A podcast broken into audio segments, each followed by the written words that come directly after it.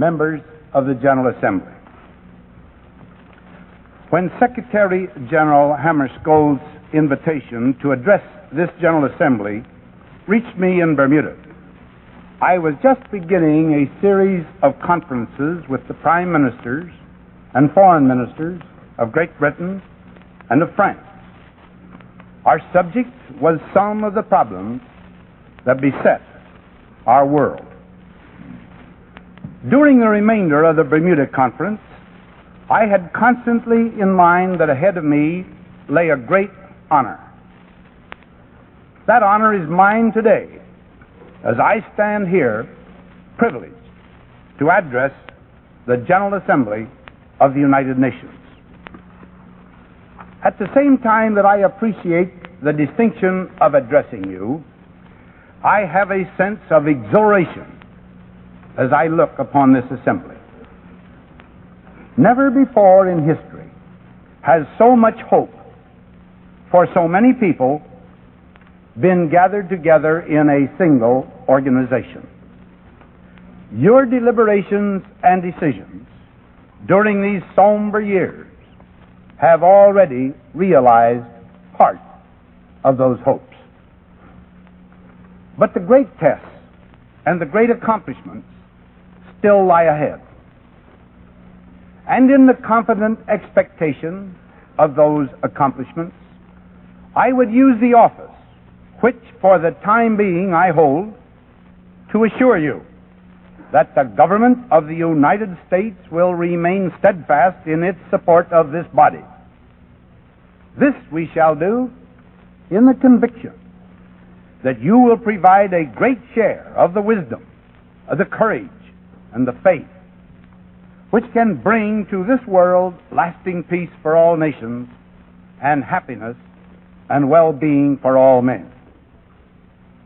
Clearly, it would not be fitting for me to take this occasion to present to you a unilateral American report on Bermuda. Nevertheless, I assure you that in our deliberations on that lovely island, we sought to invoke those same great concepts of universal peace and human dignity which are so cleanly etched in your charter. Neither would it be a measure of this great opportunity merely to recite, however hopefully, pious platitudes. I therefore decided that this occasion warranted my saying to you some of the things that have been on the minds and hearts of my legislative and executive associates and on mine uh, for a great many months. Thoughts I had originally planned to say primarily to the American people. I know that the American people share my deep belief that if a danger exists in the world, it is a danger shared by all. And equally, that if hope exists in the mind of one nation, that hope should be shared by all.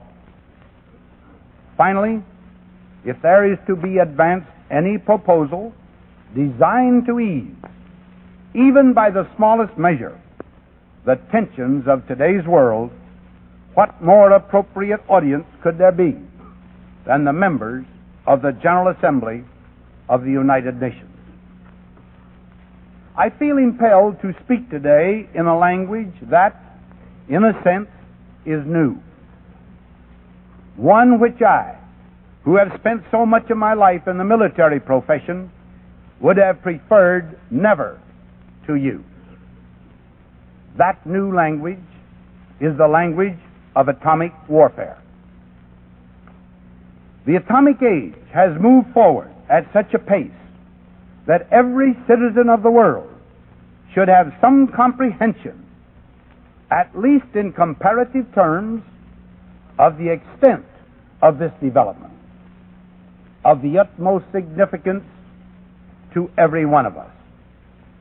Clearly, if the peoples of the world are to conduct an intelligent search for peace, they must be armed with the significant facts of today's existence. My recital of atomic danger and power is necessarily stated in United States terms, for these are the only incontrovertible facts that I know. I need hardly point out to this assembly, however, that this subject is global, not uh, merely national in character. On July 16, 1945, the United States set off the world's first atomic explosion. Since that date, in 1945, the United States of America has conducted 42 test explosions. Atomic bombs today are more than 25 times as powerful as the weapon with which the atomic age dawned, while hydrogen weapons are in the ranges of millions of tons of TNT equivalent. Today, the United States stockpile of atomic weapons, which of course increases daily, exceeds by many times the total equivalent of the total of all bombs and all shells that came from every plane and every gun in every theater of war in all of the years of World War II. A single air group, whether afloat or land based, can now deliver to any reachable target a destructive cargo exceeding in power all the bombs that fell on Britain in all of World War II. In size and variety, the development of atomic weapons has been no less remarkable. The development has been such that atomic weapons have virtually achieved conventional status within our armed services. In the United States, the Army, the Navy, the Air Force, and the Marine Corps are all capable of putting this weapon to military use. But the dread secret and the fearful engines of atomic might are not ours alone. In the first place, the secret is possessed by our friends and allies, Great Britain and Canada, whose scientific genius made a tremendous contribution to our original discoveries and the designs of atomic bombs. The secret is also known by the Soviet Union. The Soviet Union has informed us that over recent years it has devoted extensive resources to atomic weapons. During this period, the Soviet Union has exploded a series of atomic devices, devices including at least one involving thermonuclear reactions. If at one time the United States possessed what might have been called a monopoly of atomic power, that monopoly ceased to exist several years ago. Therefore, although our earlier start has permitted us to accumulate what is today a great quantitative advantage, the atomic realities of today comprehend two facts of even greater significance. First, the knowledge now possessed by several nations will eventually be shared by others, possibly all others. Second, even a vast superiority in numbers of weapons and a consequent capability of devastating retaliation is no preventive of itself against the fearful material damage and toll of human lives that would be inflicted by surprise aggression. The free world, at least dimly aware of these facts, has naturally embarked on a large program of warning and defense systems. That program will be accelerated and expanded. But let no one think that the expenditure of vast sums for weapons and systems of defense can guarantee absolute safety for the cities and citizens of any nation. The awful arithmetic of the atomic bomb does not permit of any such easy solution. even against the most powerful defense, an aggressor in possession of the effective minimum number of, of atomic bombs for a surprise attack could probably place a sufficient number of his bombs on the chosen target to cause hideous damage. Should such an atomic attack be launched against the United States, our reactions would be swift and resolute. But for me to say that the defense capabilities of the United States are such that they could inflict terrible losses upon an aggressor, for me to say that the retaliation capabilities of the United States are so great that such an aggressor's land would be laid waste, all this, while fact is not the true expression of the purpose and the hope of the United States. To pause there would be to confirm the hopeless finality of a belief that two atomic colossi are doomed malevolently uh, to eye each other indefinitely across a trembling world.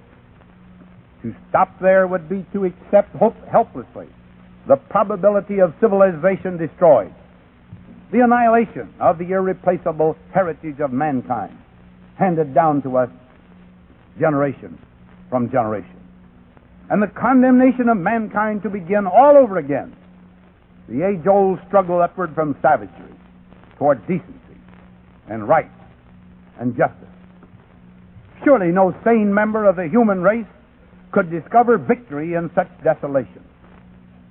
Could anyone wish his name to be coupled by history with such human degradation and destruction? Occasional pages of history do record the faces of the great destroyers.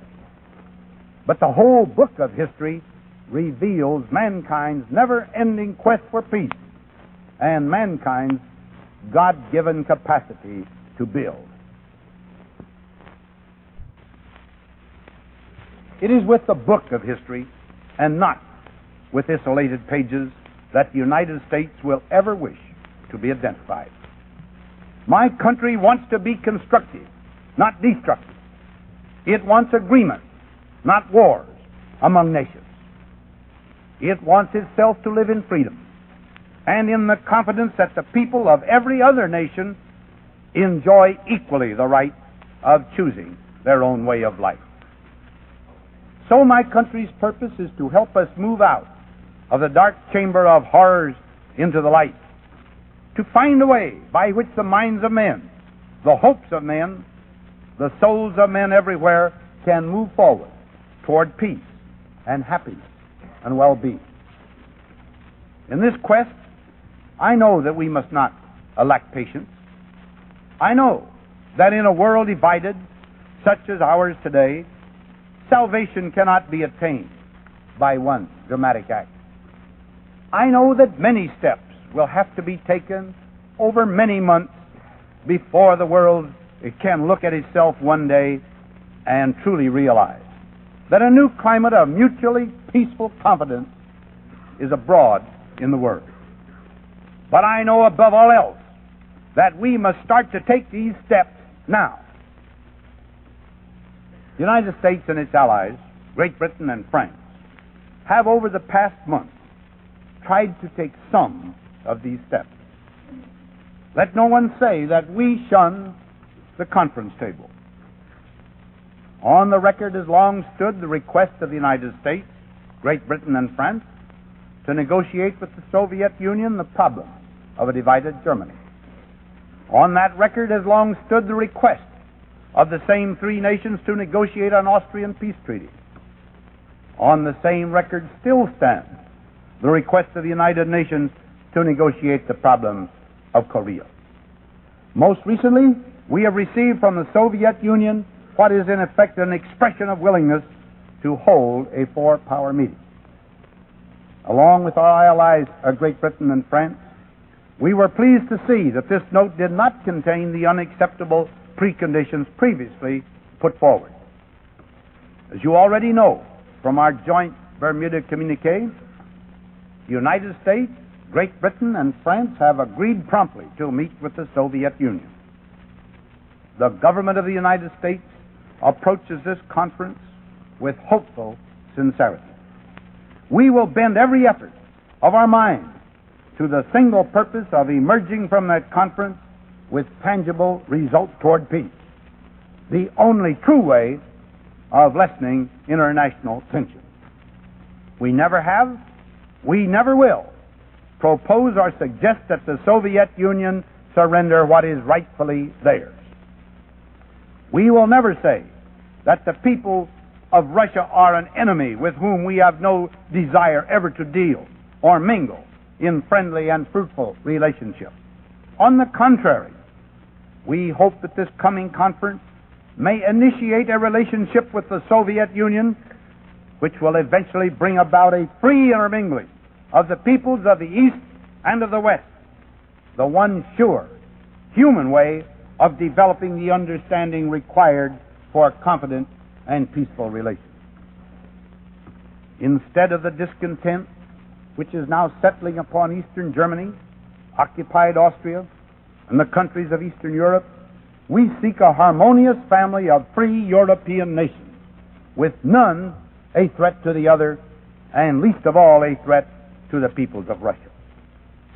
Beyond the turmoil and strife and misery of Asia, we seek peaceful opportunity for these peoples to develop their natural resources and to elevate their lot. These are not idle words of shallow visions. Uh, behind them lies a story of nations lately come to independence not as a result of war, but through free grant or peaceful negotiation. There is a record already written of assistance gladly given by nations of the West to needy people and to those suffering the temporary effects of famine, drought, and natural disasters. These are deeds of peace. They speak more loudly than promises or protestations of peaceful intent. But I do not wish to rest either upon the reiteration of past proposals or the restatement of past deeds. The gravity of the time is such that every new avenue of peace, no matter how dimly discernible, should be explored.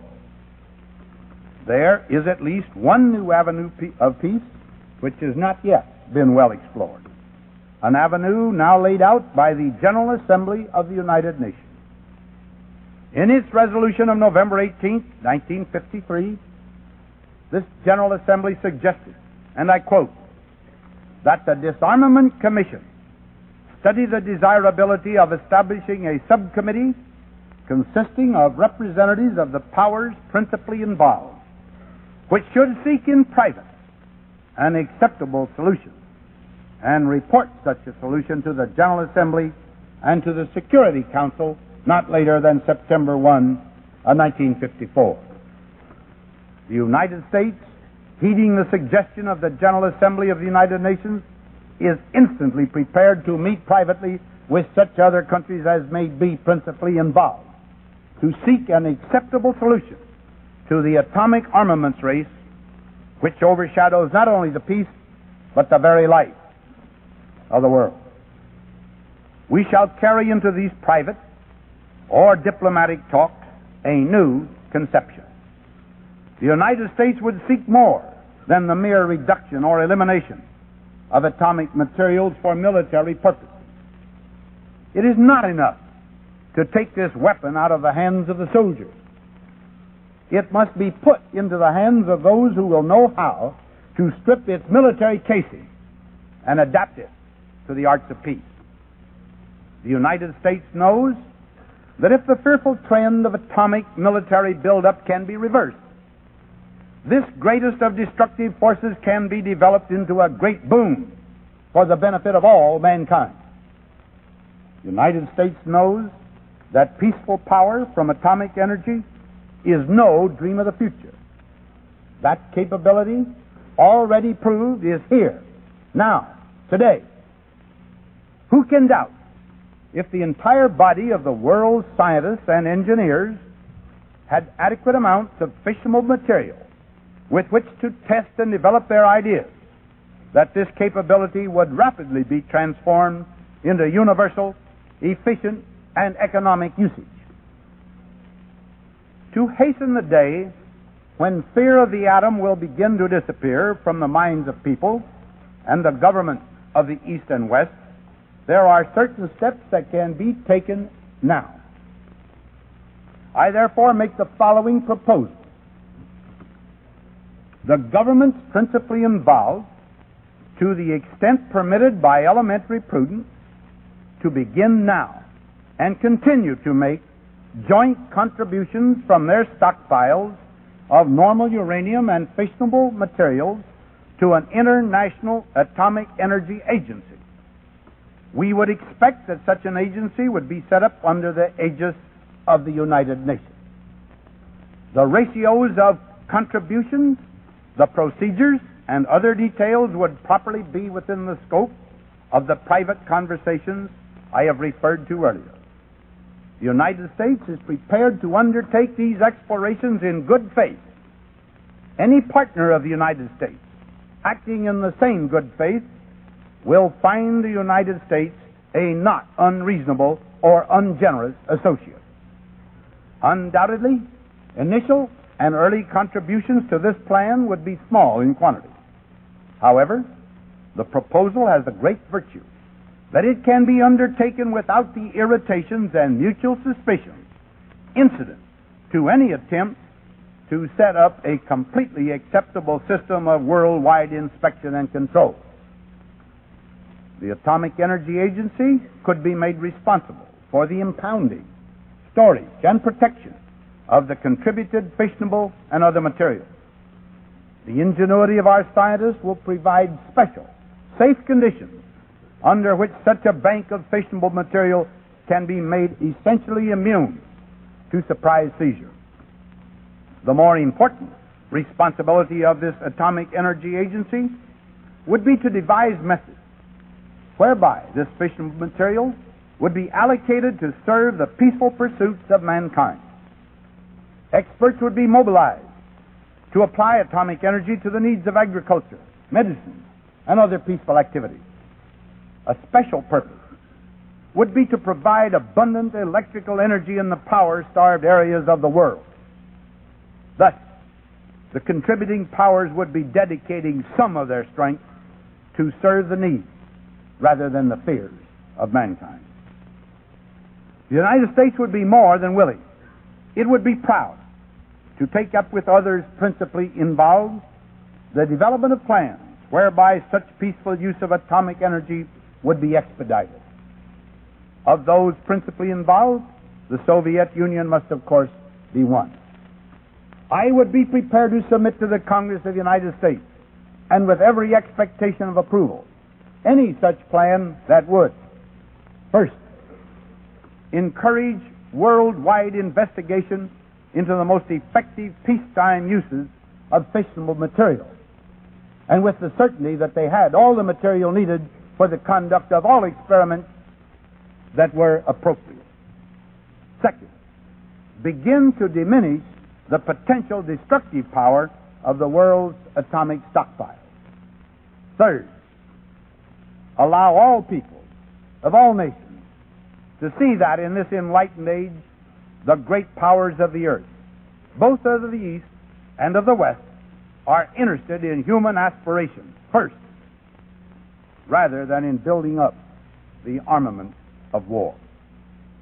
Fourth, open up a new channel for peaceful discussion and initiate at least a new approach to the many difficult problems that must be solved in both private and public conversations if the world is to shake off the inertia imposed by fear and is to make positive progress toward peace.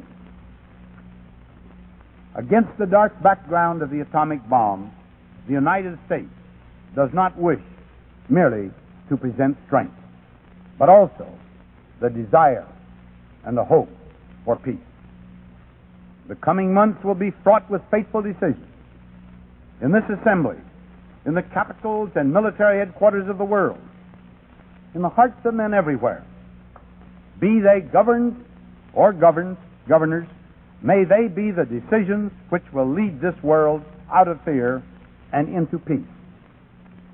To the making of these faithful decisions, the United States pledges before you, and therefore before the world, its determination to help solve the fearful atomic dilemma, to devote its entire heart and mind to find the way by which the miraculous inventiveness of man shall not be dedicated to his death, but consecrated to his life. I again thank the delegates for the great honor they have done me in inviting me to appear before them and enlisting me to me so courteously. Thank you.